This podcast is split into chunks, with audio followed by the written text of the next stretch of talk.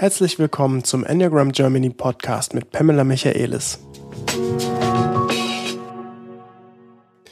Ja, moin Pam. Ja, hi Philipp. Na, wie läuft's? Ja, gut. Ich finde es sehr nett, dass du sozusagen mitten aus deinem Urlaub hier äh, für uns einen Podcast aufnimmst. ja, wir, äh, wir sitzen hier zusammen äh, nach unserem immer viel besagten Enneagramm-Baustein im Mai. Ja. Der große, große Enneagramm-Baustein, wo immer über 20 Leute zusammenkommen und ja. Panels hören und Interviews versuchen zu schaffen und Indizien zu sammeln für Enneagrammstile und manchmal bei manchen Leuten auch noch etwas Verwirrung besteht, ob sie denn jetzt wirklich X oder Y sind und ja. die selbst und wir, wir dann ganz aufmerksam und, und sehr neugierig die Selbstfindung mitbegleiten vor allem du ja. natürlich. Ja, genau. Viele ähm, Interviews, viel Sherlock Holmes, viel Feedback in der Gruppe für andere. Wir haben da wirklich sehr schöne Erfahrungen gemacht wieder, ne? Richtig. Und äh, äh, ich bin dann ja in den Süden gefahren äh, zu meinen zu meinem damaligen Elternhaus. Ja, gleich kurz, danach. Kurz Urlaub machen. Ja. Und ähm, jetzt sitzen wir aber zusammen und äh, machen mal wieder so wie letztes Jahr. Ich glaube, das wird jetzt Tradition, einen dreiteiligen Sommerpausen-Podcast quasi. Äh, sprich, wir laden nur einmal im Monat einen Podcast hoch im Mai, äh, im, im Juni, im Juli und im August. Äh, das ist dann nur einmal im Monat. Und im September sind wir dann wieder zweiwöchentlich da. Mhm. Und auch dieses Jahr würde ich gerne starten mit einer QA, also mit ein paar Fragen, die wir bekommen haben oder vielleicht auch auf einem YouTube-Kommentar gelesen haben oder eventuell auch ich einfach habe, weil sie vielleicht im Podcast eventuell zu lange waren, also zu lange im Sinne von, das haben wir rausgeschnitten, aber ich fände es trotzdem spannend, nochmal zu besprechen oder ähm, genau. Also es ist äh, so ein bisschen die Random Show, so ein bisschen, äh, es ist ein Sammelsurium aus verschiedenen Themen. Ich glaube und hoffe aber trotzdem spannenden Themen. Damit wir mal einsteigen, als allererstes, glaube ich, äh, ist angebracht, bevor ich die erste Frage stelle, einmal unseren ganzen Zuhörern zu danken. Ähm, wir sind, wir sind echt immer wieder überwältigt, äh, dass so viele Leute uns zuhören wollen.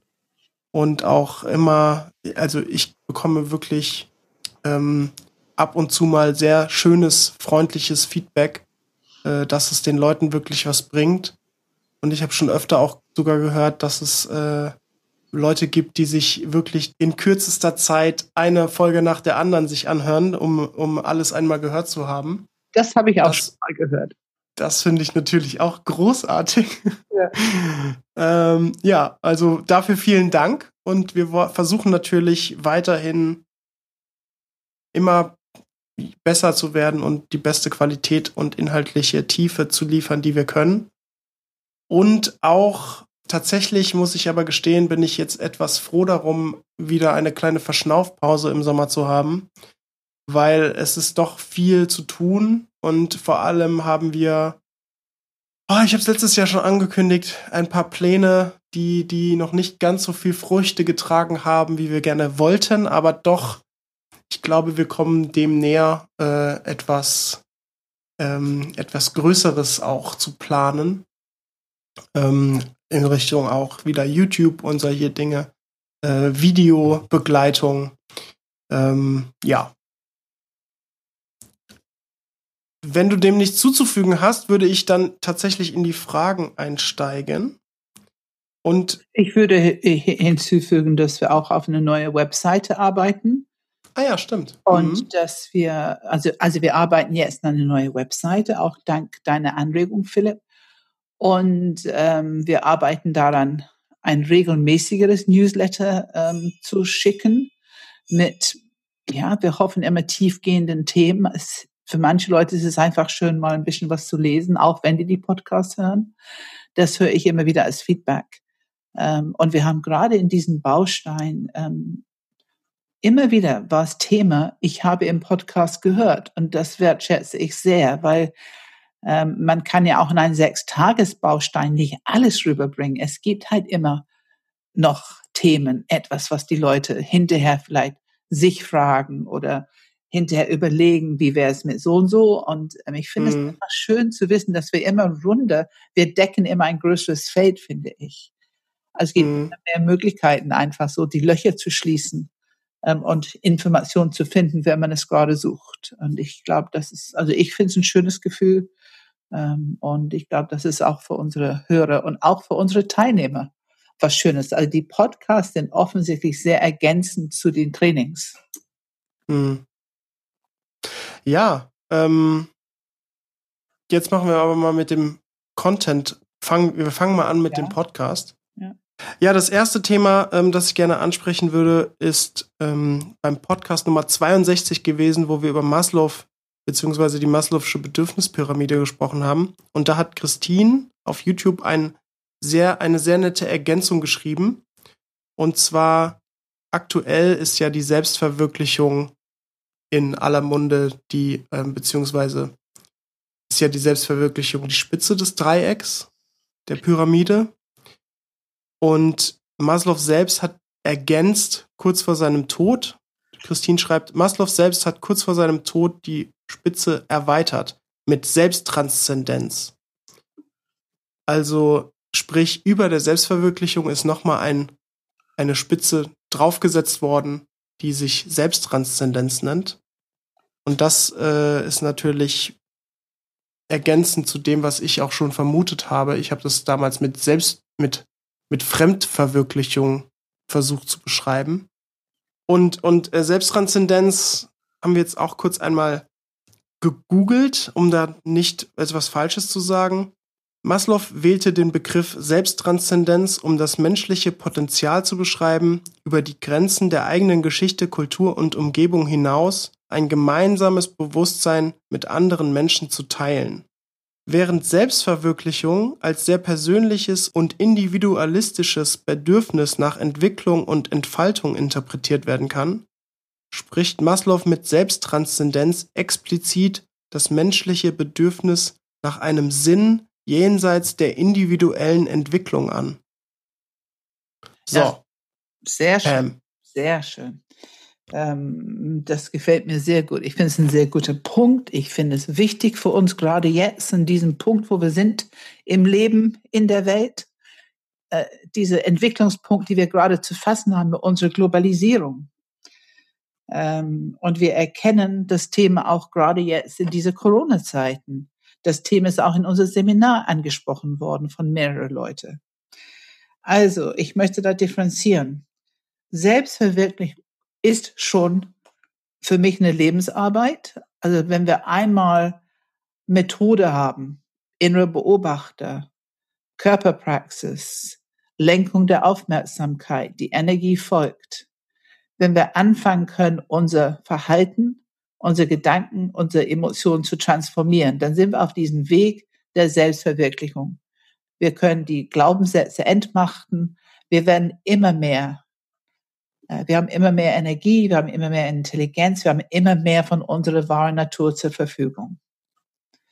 Und das macht schon einen großen Unterschied. Ähm, mit Selbstbewusstsein, mit Wirkung haben können im Leben. Und auch in Beziehung sein können zu anderen Menschen, aber auch zu unserer Realität gerade. Also präsent bleiben können, akzeptieren können, was die Realität ist, um adäquate Antworten zu geben Richtung Problemlösung und Entwicklung, gute Entwicklung. Das ist erstmal, das bezieht sich auf uns. Und das ist sicherlich die wichtigste erste Arbeit zu tun. Während dieser Arbeit kommt es, für mich ist es ein bisschen wie ein Krug, die du auffüllst. Du füllst sozusagen dein inneren System auf mit Energie. Du hast immer mehr Energie. Du hast immer eine Erweiterung des Bewusstseins, eine Erweiterung, was du alles so wahrnimmst. Und dadurch, dass du immer mehr wahrnimmst, bekommst du immer mehr potenziale Felder, wo du Wirkung haben kannst und könntest. Und dann bekommst du ein Bewusstsein, es wächst allmählich bis zu einem Punkt, wo es umgesetzt werden will. Ich kann auch andere Menschen unterstützen. das ist sicherlich, wenn man Coaching lernt, wenn man Mediation lernt, wenn man Trainer ist, Lehrer, Eltern.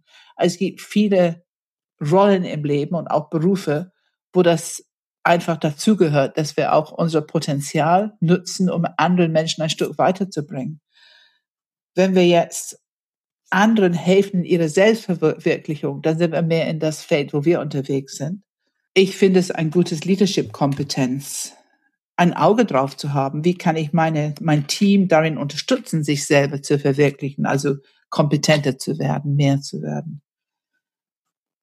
Und wenn diese, diese, wenn wir diese Arbeit machen, wenn wir immer mehr innere Praxis machen und immer mehr unser Container, unser Bauch mit dieser offenen Herzen leben und diese differenzieren, präzisieren, so wie wir das jetzt gerade machen, der Unterschied zwischen Selbstverwirklichung und Selbsttranszendenz. Wir sind dabei, es zu differenzieren und präzisieren. Hoffentlich auch nützlich für andere zu hören. Wir merken, wir können eine Wirkung haben mit anderen. Und genau das haben wir jetzt gemacht, sechs Tage in Eutin. Und während dieser Tage merken wir, wie eine bestimmte Verbundenheit in der Gruppe wächst. Eine bestimmte Selbstverständlich, Wertschätzung. Jeder hat seinen Platz in der Gruppe. Jeder lässt sich ein in der Gruppe. Jeder lässt sich berühren von den anderen. Und jeder ist bereit, den anderen etwas zu geben. Und du weißt ja, wir hatten Momente, wo es still war und alle sind einfach sitzen geblieben. Die Herzen waren offen, es gab dieses tiefe Berührtsein miteinander und keiner wollte aufstehen und zur Pause zu gehen oder zu Abendessen zu gehen. Diese Momente, da haben wir diese Verbindung und wir spüren die Verbindung miteinander.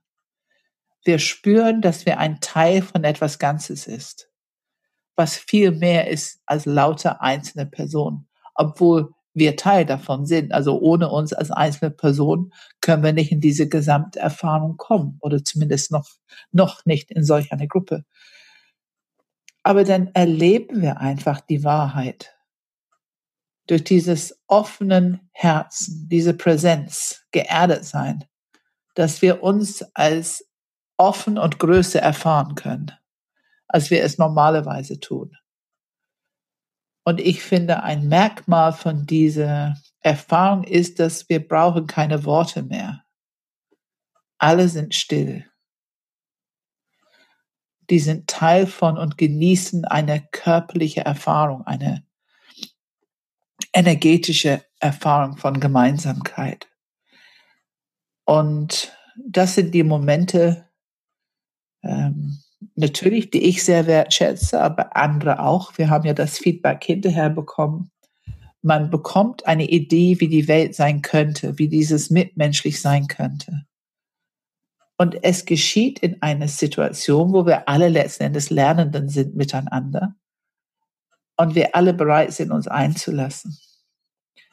Und in dem Moment erlebe ich mich als Conscious Evolutionist, ein Wort, das ich oft benutze, und ich finde dieses Erkennen, dass wir das alle sind, also jeder, der da sitzt, ist es auch.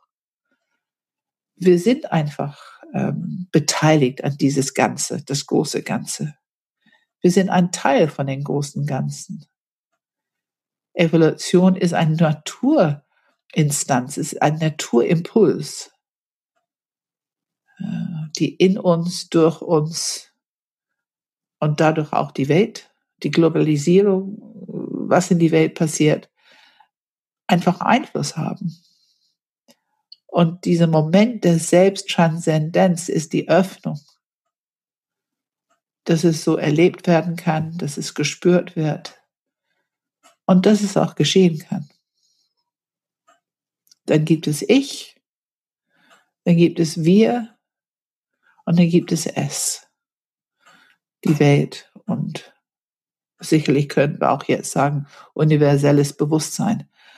Äh, ich bin nur vorsichtig, zu große Worte zu benutzen, weil ich finde, dieses Selbstverständnis, wenn man einfach die Praxis zusammen macht, dass man in solch eine Erfahrung kommen kann, das genügt erstmal. Das ist für mich der Unterschied zwischen Selbstverwirklichung und Selbsttranszendenz. Es ist einfach eine Stufe weiter, die wir erreichen durch die Arbeit zusammen mit der Selbstverwirklichung.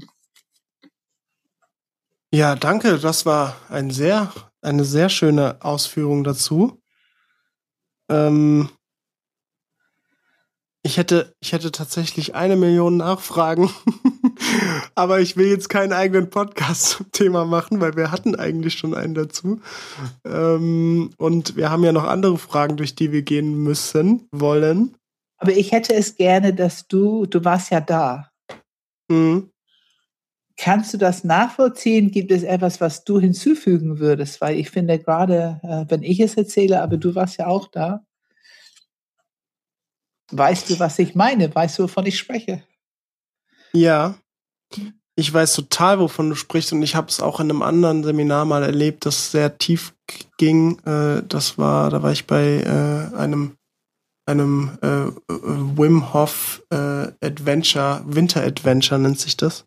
Ja. Ähm, da waren wir nur Männer, ich glaube fast nur Männer und irgendwie drei ähm, drei Frauen. Ähm, ich will gar nicht das im Detail erzählen, aber da gab es auch einen Moment, wo wir wirklich, ähm, es war so, okay, jetzt 15 Minuten Pause oder nee, eine Stunde Pause bis zum Abendessen. Und da war es genau, so, wie, wie du es beschrieben hast, keiner hat den Raum verlassen. Also es war pure Stille. Ja. Keiner hat den Raum verlassen. Alle haben für sich irgendwie, auch keiner hat geredet. Also es war nicht so, dass man jetzt plötzlich dann ja.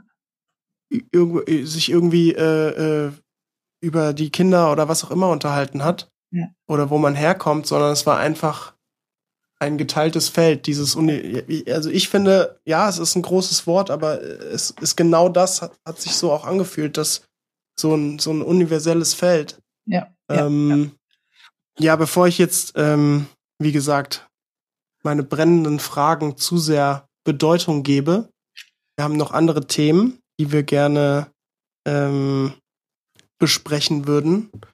Und deswegen mache ich jetzt einfach mal weiter. Und zwar, ähm, das ist jetzt eine Frage meinerseits tatsächlich, die ich noch mal, ja, die mich noch mal interessiert hat, die ich in dem Podcast nicht gestellt habe. Es geht um den Podcast, in dem wir über Liebe gesprochen haben. Ja. Das ist Podcast Nummer 77 gewesen. Und da haben, ha, ähm, du sagst öfter den Satz, dass Liebe nicht Hollywood sei. Ja. Und ich weiß total, was du meinst und ich finde, deine Erklärung ist total richtig und ich kann da voll mitgehen und ich finde das alles total gut und hat mir auch viel gebracht für mich. Ähm, trotzdem kam in mir dann der Punkt, wie ordnest du dann solche Sachen wie verliebt sein oder jemanden vermissen oder Sehnsucht oder auch so Liebe zu, zu einer anderen Person, was jetzt ja. nicht unbedingt immer Hollywood sein muss, aber ja. wie man es eigentlich im, im ursprünglichen sozialen Begriff bezeichnet. Genau. Wie ordnest du ja. das damit ein? Oder? Also es ist auf jeden Fall, ähm, als ich alles, was vorher für mich Liebe war, und das ist dieses ähm, in jungen Jahren, man verliebt sich in jemand. Ähm, ich würde es heute als eine hormonelle Ausstoß bezeichnen, was sehr schöne Gefühle auslöst in uns und gleichzeitig diese Sehnsucht und ähm, es ist einfach eine Funktion, würde ich sagen, von unserer Neurophysiologie, ähm, sicherlich biologisch ein bisschen ausgelöst, damit wir die Arterhaltung vorantreiben. Ähm, und das Gefühl, was man da hat, ähm, bezeichnet man als Liebe. Ich bin in jemand verliebt, ich habe mich verliebt. Aber wir alle wissen, wenn wir ein paar Jahre weiter äh, in der Beziehung sind, dass auf jeden Fall verändert sich diese erste, ich sage mal sechs Monate, ein Jahr, äh, dieses Gefühl, oder vielleicht sechs Monate ist vielleicht schon viel gesagt, wenn man wirklich ähm, in Beziehung mit jemand kommt das flacht sich ein bisschen ab, weil man anfängt, der, erstens fangen wir an, uns zu zeigen, in Verliebtsein-Status ähm, neigen wir da sehr zu, nur unsere sonnige Seite zu zeigen und uns sehr, uns sehr zu bemühen, unser System für den anderen und auf den anderen auszurichten, um es den anderen recht zu machen. Das ist ein Stretch, die wir nicht so lange aufrechterhalten können. Irgendwann verschließen uns doch wieder zumindest ein bisschen für uns. Und dann haben wir plötzlich zwei Egos, was ja normal ist, die beide irgendwo zurechtkommen wollen innerhalb dieser Beziehung. Und dann ist dieses Gefühl von total verliebt sein, kann schnell vorbei sein, wenn ich merke, dass mein Partner dreimal in die Woche Tennis oder Fußball spielen möchte und ich sitze alleine zu Hause und äh, mein Hobby ist vielleicht Stricken und ich weiß nicht was. Wir wissen, wie viele Themen es gibt, worüber äh, Beziehungen sich äh, auseinandersetzen können. Aber diese Gefühle, alle wie die da sind, ähm, auch dieses lange mit jemand zusammen sein, Freunde, ich habe oft das Gefühl von Liebe, wenn ich Freunde sehe, vor allem wenn ich sie lange nicht gesehen habe. Mein Brüder, meine Schwester, Familie, ähm, oft auch ähm, meine, meine lieben Kollegen, mein Netzwerk. Ähm, es ist, es hat eine andere Qualität. Dieses Herzliebe, offenes Herzliebe ist etwas, was wir empfangen. Das, wovon ich spreche, ist, was wir empfangen. Und ich kann erinnern, ich habe bestimmt schon im Podcast gesagt, ich hatte immer in mir die Frage, was ist Beziehung überhaupt? Weil ich sehe diese Art Beziehung, die ich überall im Alltag sehe. Und da ist, wie gesagt, auch wenn ich jemand mag und so weiter, es gibt immer ein paar Themen, die zu klären sind, immer wieder mal. Ähm, und Beziehungen, die länger zusammen haben, so ihre Dynamiken, die können wir alle bei unseren Freunden beobachten. Was ist also Beziehung? Viele Leute reden über Beziehungen, dich einlassen in Beziehungen und so weiter. Für mich war wirklich, und ich habe gedacht, als zwei, dass die Frage darf ich gar nicht haben. Ich musste schon eine Antwort haben. Ich musste es wissen. Aber mein Gefühl war, ich weiß nicht wirklich, was Beziehung ist. Ähm, ich streng mich ein bisschen an, um in Beziehung irgendwas zu sein, an der Rolle zu sein oder so und alle, alle anderen auch. Ähm, also wir strengen uns ein bisschen an, aufgrund von Glaubenssätze, Verhalten, diese Beziehung irgendwie zu pflegen, aufrechtzuerhalten. Was ist wirklich dieses Gefühl, dich in Beziehung einzulassen? Und ich saß hier alleine, da war kein Mensch weit und breit. Ich hatte sicherlich ein bisschen Herzpraxis gerade gemacht. Und ich habe richtig gespürt, wie Liebe durch meinen Körper floss. Das war für mich das erste Mal, als ich merkte, für mich ganz alleine habe ich die Möglichkeit, durch mein System, durch eine gewisse Praxis mich zur Verfügung stellen, dass ich die Liebe empfange. Und es hat nichts mehr eine andere Person zu tun. Und das ist der Beweis, dass es eine Haltung ist.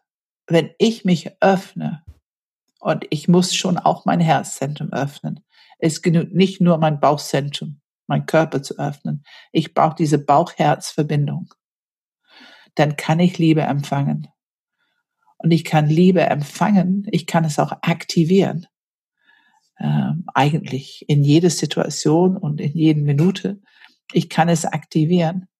Ähm, und dann steht es zur Verfügung. Und es ist eine Haltung, es ist eine Intelligenz, es ist eine Möglichkeit, eine Kompetenz. Du kannst sehr viel sehen, äh, oft etwas sagen, was du sonst nicht auf die Idee gekommen wärst zu sagen.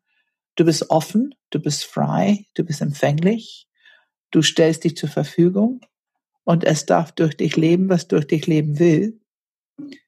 Ähm, ja, dann die Worte wie Hingabe spielen da einfach eine Rolle. Und das ist der Unterschied zu einer eher, was wir als Hollywood-Liebe bezeichnen würden, wo immer eine Story ist von einer anderen Person und Sehnsucht und Enttäuschung und erfüllt und unerfüllt und wir bleiben zusammen und wir trennen uns und so weiter und so fort. Dieser Zugang zu einem Zustand der Liebe, da gibt es so bestimmt kein Streit und auch bestimmt kein Fluchtimpuls und bestimmt keine Idee, uns davon zu trennen. Man kann sich vielleicht mal schützen wollen, indem man sich ein bisschen verschließt. Das gibt's schon. Ist das differenziert genug? Hast du Fragen dazu? Nee, doch, fand ich, fand ich sehr interessant. Ähm, in mir kam auch dieses Gefühl von Abhängigkeit, ne? Also wenn du, ja. wenn du verliebt bist, also ich kenne es halt aus meiner Jugendzeit natürlich noch besser. Ich glaube, das kennt jeder so im Teenage-Alter, wo man das Gefühl hat, oh, diese Frau, diesen Mann, das ist die Liebe meines Lebens, die muss ich unbedingt bekommen oder wenn ich sie nicht bekomme, dann sterbe ich innerlich und so. Ja, ja. Ähm, das, die Gefühle hat man bestimmt mal. Ja, ja. Und irgendwie macht man sich, also es hat so ein Gefühl von Abhängigkeit. Der andere tut etwas, damit ich glücklich bin. Genau. Oder noch glücklicher, als ich eh schon bin. Ja. Ja. Oder der andere tut etwas und äh, dann plötzlich bin ich am Boden zerstört und du bist schuld, dass ich jetzt irgendwie traurig bin. Ja, dieses Thema ähm, Schuld suchen. Ne? Und äh, ja, das finde ich ganz spannend, einfach das so zu verfolgen, während du gesprochen hast. Da äh, kam bei mir dieser Gedankengang. Es ist eine Disidentifikation mit Hollywood-Liebe, um frei zu werden für diese Zustand der Liebe, diese, diese Haltung der Liebe. Ähm, es hat auch, ich, ich glaube, das ist unsere Aufgabe mit unseren drei Zentren, das zu normalisieren, auch sehr klar zu machen, dass jeder Mensch diese Möglichkeit hat. Es ist also nicht besondere Menschen vorbehalten. Es ist ganz bestimmt nicht besonders Herzmenschen vorbehalten, sondern es ist für uns alle. Nee. Ne? Das ist für uns allen da. Wir wissen ja, wie oft bekommen wir das Feedback, ähm, also auch von eine sieben gerade vom letzten Seminar. Ähm, er hat dieses Gefühl in sich, er hat es mitgenommen und diesen offenen Herzen und nichts kann zu langsam sein, nichts kann zu tief sein. Und das für eine sieben ist schon eine ungewöhnliche Aussage. Und er möchte gerne, dass es so bleibt, möglichst lange so bleibt. Also er ahnt, dass es flüchtig sein könnte. Ähm, und ich kann ihm nur zurückschreiben, du weißt, wie du da hingekommen bist, die Praxis tut's. Und die Praxis, es gibt sehr viel Leid in dieser Hollywood-Liebe-Geschichten. Hm. Und wir können es davon lösen. ja, dieses Erlöser, ne? Dieses Erlöserkomplex. Genau, genau. Ja. genau. Also wir können es davon lösen, nicht erlösen, sondern lösen, wenn wir die Praxis machen. Wenn wir wissen, dass wir an Leid nicht festhalten müssen, und noch Geschichten dazu erzählen, dass wir durchaus einen Schmerz haben können, durchaus äh, irgendwas spüren. Es ist ja nicht so, dass wir nicht mehr spüren im Umgang mit anderen Menschen. Aber das, was wir spüren, lassen wir auch durchfließen und wir nehmen das mit Akzeptanz an, mit Wohlwollen an. Wir machen unsere Praxis, so wie wir alle unsere zentralen Nervensystem äh, emotionalen Signale umgehen. Ähm, aber wir müssen nicht eine menschliche Geschichte dazu stricken, um es interessant zu machen, um es zu einem Beziehungsthema zu machen. Und dieses Thema elektromagnetischer Feld, also ich war dabei zu sagen, ich glaube, es ist unsere Aufgabe, es zu normalisieren, dieser Zustand. Die Wissenschaft ist schon dran. Die wissen inzwischen, dass diese Herz, also das, was sich öffnet in diesem Herzfeld, wenn es aktiviert ist, also wenn es im Gehirn messbar ist, dass dieses Herzzentrum aktiviert ist, ähm, dass es bis zu 5000 Megahertz ausstrahlen kann. Und das ist offensichtlich auch für die Wissenschaft eine erstaunliche Erkenntnis, dass es so mächtig sein kann. Also es kann sehr große Wirkung haben. Und ich glaube, dass es unbedingt dazugehört für diese Idee von Selbsttranszendenz diese Idee. Es ist hm. wichtig zu wissen, dass wir eine zweite Idee brauchen, ist dieses große Herzzentrum, wo wir aktivieren können und es mit hinzunehmen für diese Idee von Selbsttranszendenz, weil wir brauchen es, um diese Verbundenheit zu spüren und diese Verbundenheit mit anderen Menschen zu leben. Dann wird es aktiv, dann wird es Action und nicht nur eine stille Praxis. Ja, auch das fand ich eine sehr schöne Antwort. Heute ist der äh, Podcast der schönen Antworten. Ähm, dann gehen wir doch mal zu einem komplett neuen und anderen Thema, wo ich jetzt tatsächlich gar keinen Namen nennen kann, aber nur so viel sagen kann, dass viele Personen uns geschrieben haben zum Thema Tri-Types. Mhm. Ähm, was hat es damit auf sich, Pam? Warum reden wir darüber nicht in einer eigenen Folge über mindestens 45 Minuten, eher eine Stunde? Ja. Ähm, was sind diese Tri-Types und beziehungsweise darauf wird's rauslaufen, was hältst du davon und warum nutzt du sie nicht sehr aktiv in deiner Arbeit? Also, wenn ich das Wort höre, ich denke an zwei verschiedene Aspekte von Lehre. Ganz früher, eine von den ersten Büchern, die ich gelesen habe, war ähm, Besing, ähm, Nogosek und ich glaube Patrick. Die haben darüber gesprochen, ähm, dass es so Triaden gibt, die aktiv sind, also Action drauf zugehen, zum Beispiel auf andere Menschen, die zurückhaltend sind und die eher sich anpassen. Also drei verschiedene Triaden. Ähm, ich kenne mich nicht so gut damit aus, das ist lange her und ich habe es auch nie so viel benutzt in meine Lehre. Insofern würde ich sehr vorsichtig sein. Da würde ich eher empfehlen, wenn es euch interessiert, das Buch, das ist, glaube ich, das erste Enneagramm-Buch überhaupt. Ähm, Besing, Patrick O'Leary und Nogosek. Ähm, dann kenne ich Tri-Types von Catherine Favre. Ähm, und sie war halt auch, sie war nie meine Lehrerin und ich habe auch nie viel gelesen, gehört. Ähm, ich habe sie wohl einmal irgendwann in Amerika gesehen, aber auch nur einmal. Ähm, ja, es war nicht so meine Lehre. Ich erlebe diese Idee von Tri-Types, das ist in Triaden und du hast den Hauptthema von dein Triade, also jetzt wieder in unserem Sinne, Zentren. Also ein Triade 2, 3, 4 oder ein Triade 8, 9, 1. Dass wir, äh, wenn wir hauptsächlich Enneagramm-Stil 4 sind zum Beispiel, dann diese Zentren übernimmt die Leitung und die anderen beiden sind aber irgendwie da in diesem Zentrum. Wir kennen die Themen. Alle Herzmenschen kennen die Themen im Herzzentrum. Alle Bauchmenschen kennen die Themen im Bauchmenschen. Alle Kopf kennen die Themen im Kopfzentrum. Und ähm, dass sie dann so eine Art Zahlenkombination macht. Was ist denn der, der das zweites Hauptthema nach deinem Hauptthema, also vier, dann kommt vielleicht drei, zwei, oder aber sie geht zu ein anderes Zentrum, dein nächstes ähm, starker Punkt wäre das zum Beispiel vier, dann wäre das vielleicht sechs im Kopf und ich weiß nicht, acht im Bauchzentrum. Sie erklärt damit Lookalikes, ähm, sie erklärt vieles damit. Für mich ist es eben ein Tick zu mathematische Klimmzüge, ich habe das halt nie so benutzt. Ich finde, wenn wir mit den Zentren arbeiten, haben, machen wir schon sehr gute Arbeit für die Differenzierung und Nuancen. Wir haben die Linien, wir haben die Flügel, wir haben die Hidden Lines und ähm, wir haben Subtypen. Also ich finde, wir haben schon genug und wir haben vor allem für den Entwicklungsweg haben wir sehr viel. Ähm, und ich habe es nicht, für, ich habe es einfach nicht nötig gefunden, jetzt mich noch mit drei Types oder das irgendwie in die Lehre zu integrieren. Ich hoffe, dass wir die Felder auch so ganz gut abwickeln und abdecken. Vielleicht, weil wir auch sehr akribische Interviews machen. Vielleicht deswegen ist es auch nicht so notwendig, äh, diese drei Types noch hinzuzunehmen als für die Orientierung. Hast du etwas noch hinzuzufügen oder gibt es etwas, was du noch fragen möchtest?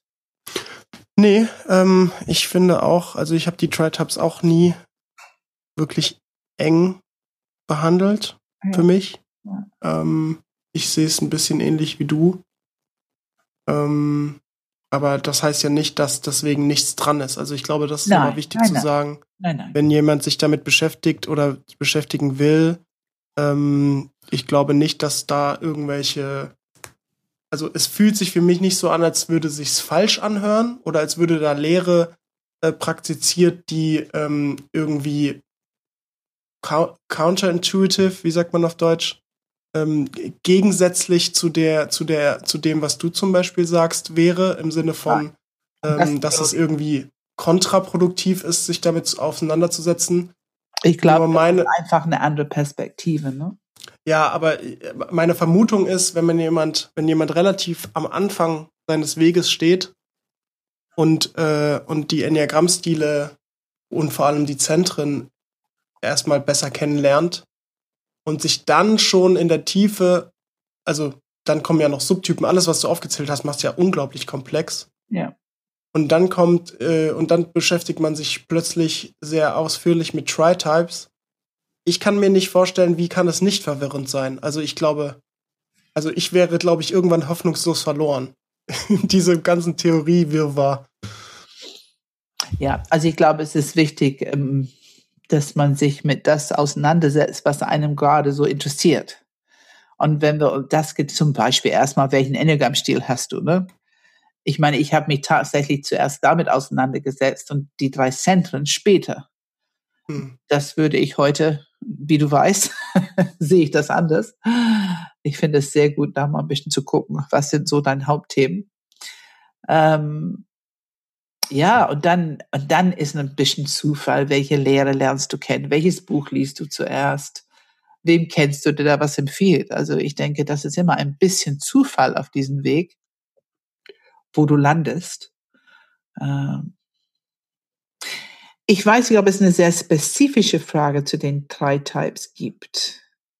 Also wenn die Frage ist, ob wir sie für gut und richtig finden oder nicht, da kann ich nur sagen, ich kann diese Frage nicht beantworten. Ich gehe davon aus, dass es einfach eine andere Perspektive ist. Das wäre meine Erklärung. Und insofern mit Sicherheit auch je nach Lehre ernst zu nehmen. Okay. Dann würde ich direkt ins nächste Thema einsteigen. Und zwar hat uns Natalie eine E-Mail geschrieben mit sehr spezifischen Fragen zum Thema Trauma. Ah ja. Ähm, die würde ich jetzt so nicht fragen, weil die waren, glaube ich, auch tatsächlich an dich. Äh, und ich weiß nicht, wie. Also es waren keine sehr schlimmen im Sinne von biografischen, sehr tiefgehenden Fragen. Ich glaube, es waren eher erklärende Fragen. Trotzdem, um die Frage etwas allgemeiner zu stellen, fände ich doch interessant, Trauma und das Enneagramm. Also ähm, wenn ich ein Trauma erlebe in meinem Leben, welches auch immer, ähm, wie wirkt sich das auf den Enneagrammstil aus oder könnte sich auf den Enneagrammstil auswirken? Möchtest du mal einen Satz dazu sagen? Ja, da fallen mir zwei Sachen dazu ein. Also das erste ist natürlich diese, es ist sehr individuell, welches Trauma, was ist das Thema? Ist ein Kind krank gewesen und getrennt von der Mutter bei der Geburt oder für ein Jahr oder drei Monate oder so? wir alle wissen, dass das für Klein, Kleinstkinder, Babys, Kleinstkinder ähm, eine traumatische Erfahrung ist. Ist es etwas später? Ist es ein Unfall, eine Krankheit? Was, was ist das Trauma?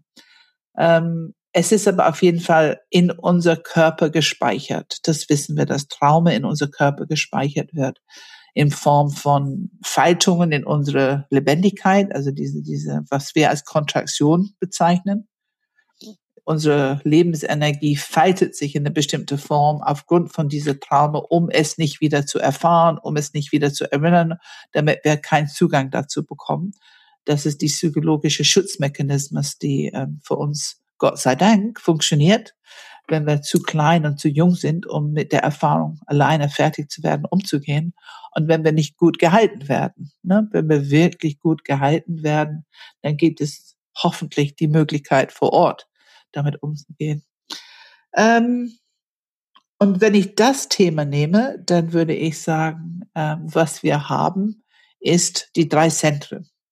Und wir wissen, wie die Arbeit mit den drei Zentren funktioniert. Also, dass wir uns gut erden, Grounding, dass wir ein sehr gute, starke Container erstmal schaffen, um dann innerhalb dieses Container die Lebendigkeit zu erfahren, zu erlauben, immer tiefer zu gehen, was in unser Erinnerungsspeicher, was in unsere Kontraktion ähm, an Energie gebunden ist, das frei werden zu lassen und anzunehmen und dadurch Teelöffelchen für Teelöffelchen diese Trauma wirklich Teelöffelchen, ganz klein, langsame Schritte, es wieder die Energie frei zu bekommen, zu erlösen, dann braucht man den Mut, die Gefühle nochmal zu erfahren, die Erfahrung nochmal zu machen und man kann diese Arbeit machen mit zum Beispiel Menschen, die sexuellen Missbrauch erlebt haben oder einen Unfall erlebt haben. Ähm, auch teilweise ganz schlimme Dinge, ne? Kinder. Kinder sind ekelhaft mit Kindern und manche Eltern, muss man leider sagen, sind auch ein bisschen ekelhaft mit ihren Kindern. Es kann vorkommen, was auch immer diese Traumata ist. Es kostet Mut, es kostet Praxis, man braucht die drei Zentren, was man was wir haben, also was die, die, die Kompetenz, die wir, zumindest ich in meiner Arbeit anwende, ist diese Aktivierung des Herzzentrums dabei. Also es ist nicht eine reine kognitive Umgang mit Schmerz und Energie. Es ist diese Akzeptanz, dieses Wohlwollen, dieses Halten, dieses möglich machen, diese alte Erfahrung wieder zurückzunehmen und die Energie zu befreien. Und dann können wir diese Traumata langsam aber sicher transformieren. Das ist das die eine Thema, die mir dazu einfällt. Und das andere ist natürlich, wir sagen immer Enneagramm-Stil, Enneagramm-Struktur ist nicht die Biografie. Wir trennen das immer. Und die Biografie kann überlagern. Es kann stark färben, wie dieser Enneagramm-Stil tatsächlich ist. Also wir können jemand, der viel Wut in der Umgebung hatte und sich durch Wut verteidigen musste oder vielleicht die Mutter oder der Vater kleine Geschwister verteidigen musste, dass es jemand ist, der sehr viel Wut hat entwickeln müssen als Überlebensstrategie, Schutz für andere. Und wenn das zum Beispiel eine sechs oder eine eins oder eine vier, vielleicht sogar eine fünf, das ist, das wäre ungewöhnlich. Das würde die Enneagrammstruktur ein bisschen überspielen ein bisschen abdecken. Ähm, und insofern viel Respekt vor Trauma, falls, falls man das Wissen hat, viel Respekt davor. Wir würden nicht hineingehen in ein Interview, aber wir würden einfach fragen, was ist das Resultat? Was lebst du heute in deinem Leben aufgrund von? Also wie wirkt es in deinem Leben aus? Ist es mehr Wut? Ist es mehr Angst? Ist es mehr Schmerz? Ist es mehr Rückzug? Ist es mehr Extrovert werden? Ist es mehr Leistung bringen? Wir würden wissen wollen, was ist die Auswirkung in deinem Leben, damit wir das mit berücksichtigen können in einem Interview. Da könnte es eine Rolle spielen. Würde es wahrscheinlich eine Rolle spielen. Ja, was meinst du, Philipp? Ich habe tatsächlich kaum was zu ergänzen. Äh, ich fand das sehr interessant und das wäre der zweite Punkt, den du angebracht hast, tatsächlich genau meine Frage gewesen.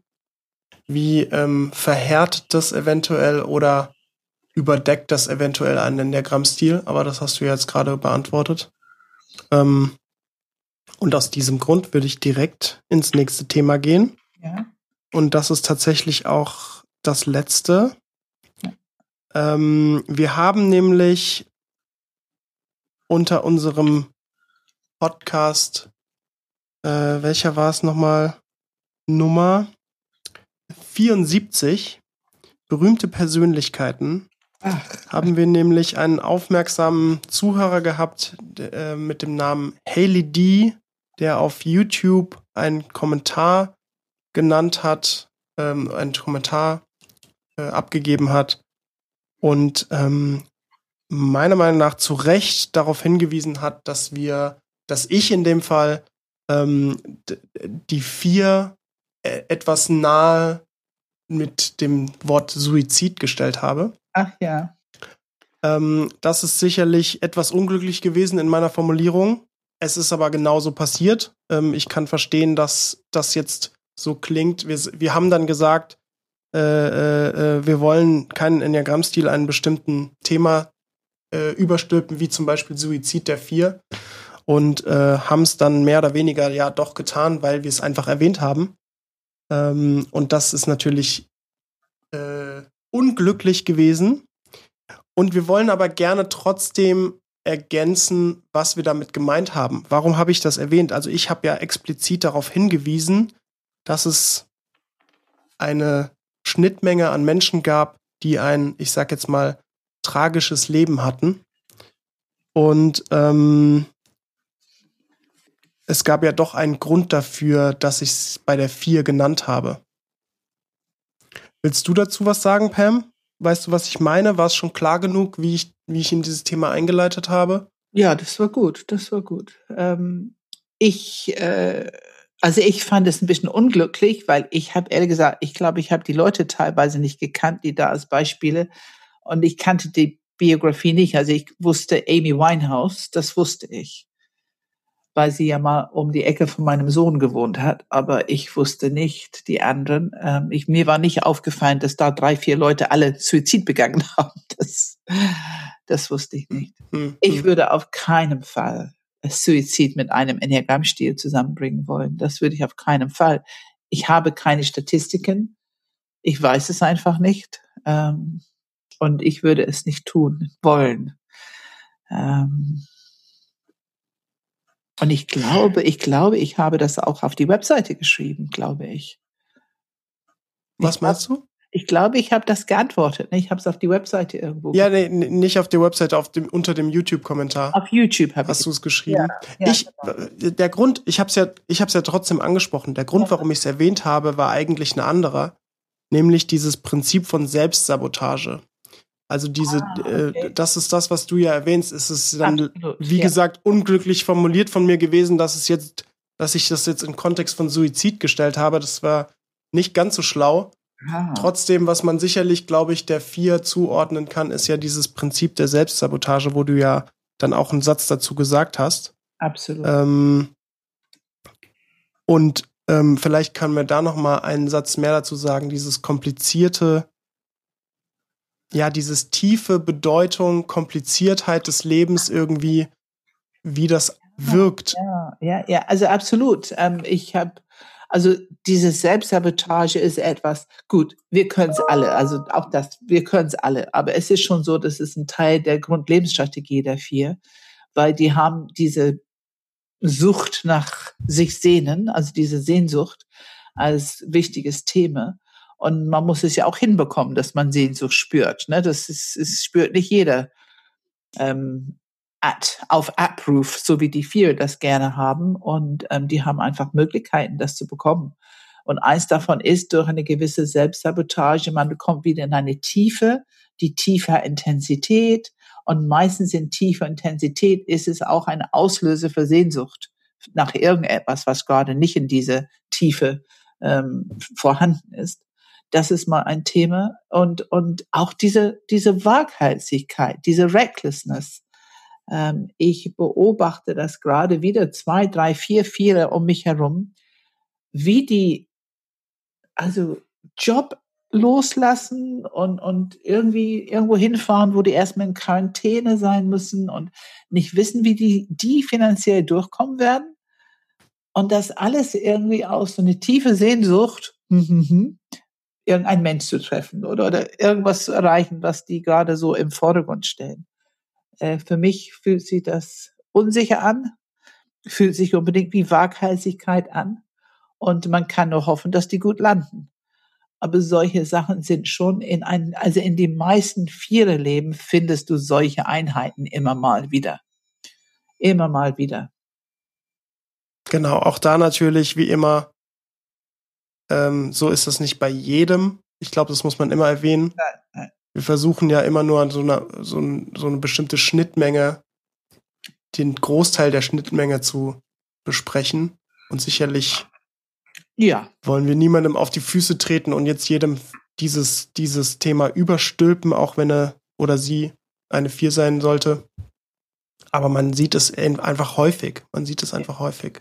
Und wir haben gerade im Panel nachgefragt und wir haben gesehen, wie alle genickt haben, so unterschiedlich wie die Leute waren sehr unterschiedlich. Also wir hatten mhm. eine, da würde ich so, also eine klassische, sehr sichere Karriere, würde ich, würde ich sagen. Ähm, und trotzdem hat sie sofort genickt und hat gesagt, dass sie das kennt.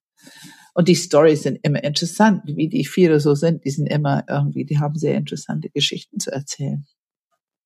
Das ist allerdings so eine, so eine, so eine waghalsige Geschichte der Vier zuzuhören. Ja finde ich großartig. Also da denke ich immer, okay, jetzt ist Storytime, jetzt geht's los. Ja, äh, absolut. Popcorn holen. Ja, genau. Bisschen, genau. bisschen mitschmunzeln. Also das liebe ich immer, das zu hören. Ja, genau. Als auch immer, das ist ja das, das ist ja das Paradox daran, weil es auch immer so scharfsinnig und genau auf den Punkt reflektiert und analysiert ist. Ja. Und irgendwie so das Prinzip, eigentlich wissen sie genau, was sie tun, ja. aber irgendwie können sie doch nicht anders. Ja, ja, ja und oft mit einem großartigen Humor. Ja, ja absolut. Dann, wir reden jetzt aber hinterher, ne? wir sind durch jetzt, ne? Jetzt kommt die Geschichte hinterher. Aber eine großartige Humor und, und ja, die genießen natürlich auch, die Geschichten zu erzählen. Und ja, very entertaining. Einfach very entertaining. Ja. So nee, genau. In, in dem Moment klingt es nicht sehr humorvoll, das stimmt. Nee, nee. Wir sind oft, wir holen oft Tiefluft. Okay, ja, dann habe ich tatsächlich mh, hm, keine, keinen Punkt mehr. Ähm, ja, es waren gute Fragen.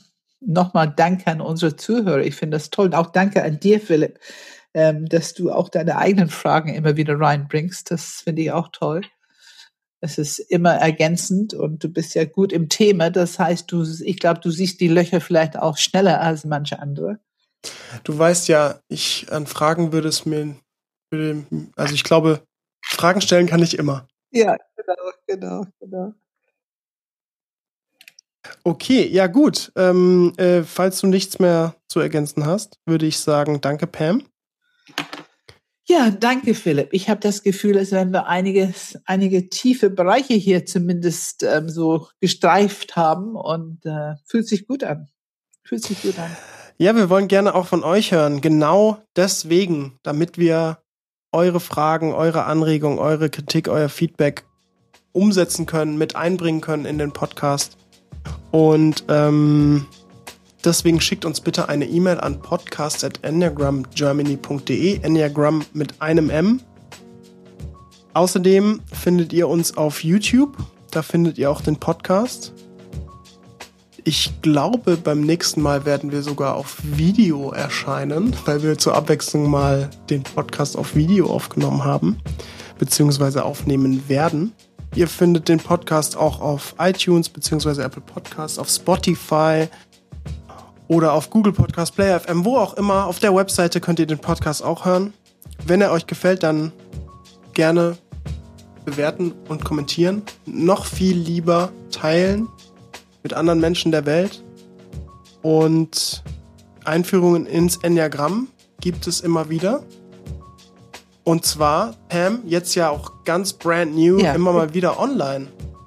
Du hast ein paar mehr Teilnehmer mittlerweile, weil du deutschlandweit eigentlich ja jetzt genau, Enneagramm-Einführungen genau. gibst. Ähm, das haben wir auf jeden Fall. Das werden wir auch weiter aufrechterhalten, weil es einfach so schön ist zu sehen, Leute aus München und der Schweiz und äh, Flensburg und Kiel und alle auf einem, äh, einem, einem Schirm sozusagen einen Bildschirm. Ähm, und ähm, wir haben auch vor, einige Lehreinheiten auch online anzubieten. Da arbeiten wir noch dran. Ähm, was wir auf jeden Fall anbieten wollen, sind ein bisschen, wir reden so viel über Panels und erleben kann man sie live eigentlich nur in unsere Workshops. Das lohnt sich auch, also es lohnt sich immer auch ein Live-Workshop mitzumachen. Das würde ich schon dringend empfehlen. Aber auf jeden Fall ein Geschmack davon, dass wir einfach online ein paar Panels zeigen werden. Vielleicht mal ein Fünfer-Panel oder ein, ein Vierer-Panel oder ein Achter-Panel. Wir werden sehen. Vielleicht auch mal ein Sechser oder ein Einser, also die, die nicht ganz so häufig äh, vielleicht vorkommen. Ähm, und ja, wir werden einiges von unserer Coaching-Ausbildung, einiges von unserer Mediationsausbildung online anbieten, aber das ist noch nicht ganz spruchreif. Da brauchen wir noch ein bisschen Zeit. Genau. Deswegen wird unser Sommer auf jeden Fall trotz einer weniger Uploads im Podcast äh, werden wir trotzdem ja, sehr viel zu tun haben. Das glaube ich auch, Philipp. Ja, du bist fleißig und danke nochmal für deine Arbeit. Ja, danke auch. Dann, äh, Pam, ja, wir hören uns in einem Monat. Vielen Dank, Philipp. Tschüss. Tschüss, tschüss. Tschüss.